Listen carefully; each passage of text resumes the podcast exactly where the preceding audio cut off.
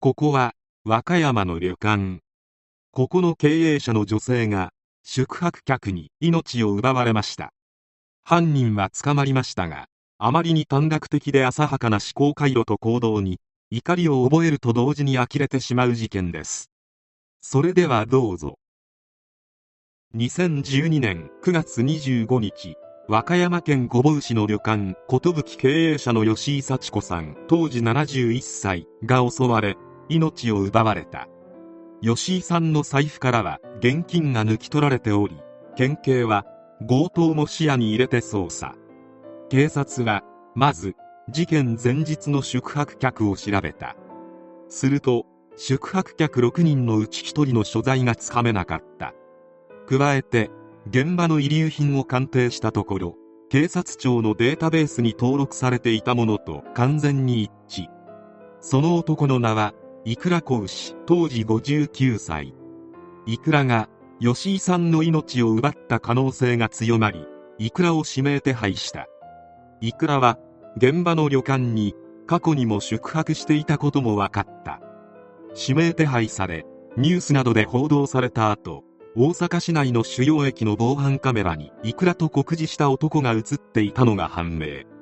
県警は大阪府周辺に潜伏している可能性が高いとみていた。しばらく経つと兵庫県明石市内にいるという情報が寄せられ和歌山県警からの連絡で兵庫県警機動捜査隊員や明石署員らが周辺を捜索。すると駅近くの書店にいくららしき人物がいるのが見つかった。職務質問してみるといくらですと認め同署への任意同行にも素直に応じた。その日のいくらは灰色の上着に白色ズボン姿で黒色のショルダーバッグを持っており所持金は26円。運転免許証で身元を確認した。特に疲れた様子はなかったようであった。こうして事件発生から約1ヶ月後吉井さんの命を奪った犯人は捕まった。住所不定の59歳の男がなぜ吉井さんを襲ったのか。事件後はどこにいたのか全容解明に向けた県警の捜査が続いた。78年前からイクラを雇っていた清掃会社の男性社長によるとイクラは5月頃周辺の住民とトラブルになり突然姿を消したという。同月中に一旦給料を取りに現れた。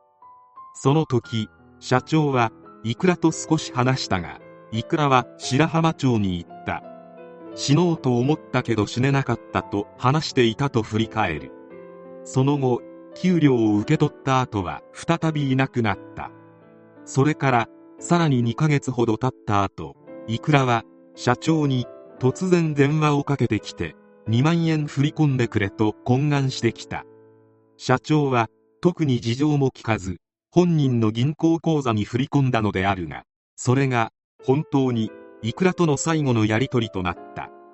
事件を知った社長はイクラのことを真面目でおとなしい性格だったので容疑者と聞いて驚いたと話した。御坊市に住む吉井さんの親族の女性は逮捕の知らせを聞いて幸子さんが生き返ってくるわけではないと悔しさをにじませた。容疑者が早く捕まってほしいと願い続けた1ヶ月間だったといい。なぜ命を奪われなければいけなかったのか。その思いは消えないと事件の全容解明を訴えた。吉井さんの長男は逮捕と聞いてひとまずほっとしていると安堵した表情を見せたが突然母を亡くして1ヶ月。いろいろと神経が参っているとうつむきがちに話した。いくらは事件を起こす前は三重県津市西部の山あいの集落にあるプレハブ小屋に住んでいた。生活に異常に困窮しており日々の食事にも困るほど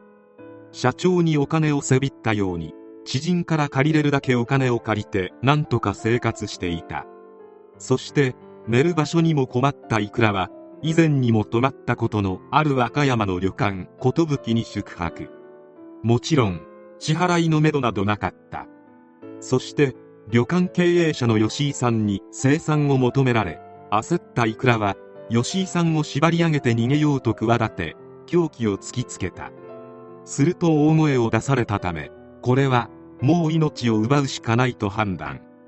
吉井さんを襲い逃亡したのであった。裁判員裁判にて起訴内容に争いはなく量刑が争点となった。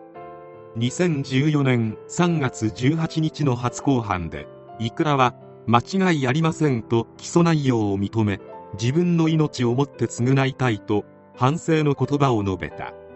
論告休憩で検察側は定職に就かず知人からの借金で生活し支払いのめどもないまま連泊し所持金が底をついて女性から生産を求められると縛り上げて逃げようと企て凶器を突きつけて短絡的に命を奪うしかないと犯行に及んだ経緯をあまりにも身勝手で短絡的。人命軽視も甚だしいと指摘。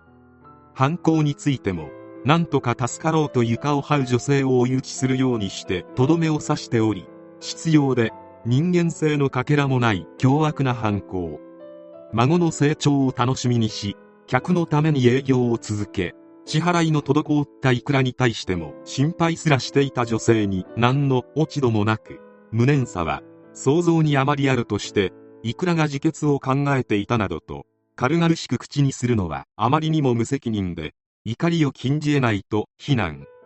また犯行後いくらは奪ったお金をビールの購入や居酒屋ですぐに使い切っていたことが判明していたことで自戒の念は皆無と断罪し極刑も考慮すべきだが突発的な犯行で計画性などがないことを踏まえ無期懲役が相当と求めた。さらに遺族の思いを検察側が代弁し捜査段階で調書への署名を拒否したり犯行後も自決や自首しようと思っていたものの行動とは思えず真摯な反省は全く見られない。最も苦しい刑を望みますとの言葉が読み上げられた。同日の最終弁論で弁護側は突発的な犯行であることや社会復帰後に支えてくれる友人がいることなど説明。被告の年齢を考え社会復帰が可能な懲役19年が相当と求めた。いくらは最終陳述で自分の命をもって償うしかありませんとこれまで通りの言葉を繰り返した。判決で裁判長は一連のいくらの犯行は冷酷かつ非常というほかないと指摘。何ら落ち度のない被害者が突然命を奪われた無念は察するにあまりある。動機はあまりに身勝手で短絡的であり冷酷かつ非常で同種事案の中でも悪質。刑を軽減する事情は認められないと述べ休刑通り無期懲役が下された。表面的には反省の弁を述べていたいくらであったが量刑に不服だったのか控訴。しかし控訴は棄却されたため無期懲役が確定した。いくらの行動を見ると3秒先のことも考える能力すらないのかと思うほどその場しのぎで計画性がなく浅はかである。冷静に考えれば吉井さんの命を奪う必要は全くないのに考える能力を持たないイクラは事件を起こしてしまった。イクラは命を奪うつもりはなかったと後半にて証言しているのであるがそれは本心であろう。しかし結果として奪ってしまっている。何も考えずに行動する人間はいい意味でも悪い意味でも何をしでかすか分かったものではない。こんな男に人生を終わらせられた吉井さんの無念は察するにあまりある。いくらに後悔するだけの機能があるかはわからないが余生を刑務所の中で苦しみながら終えてほしい。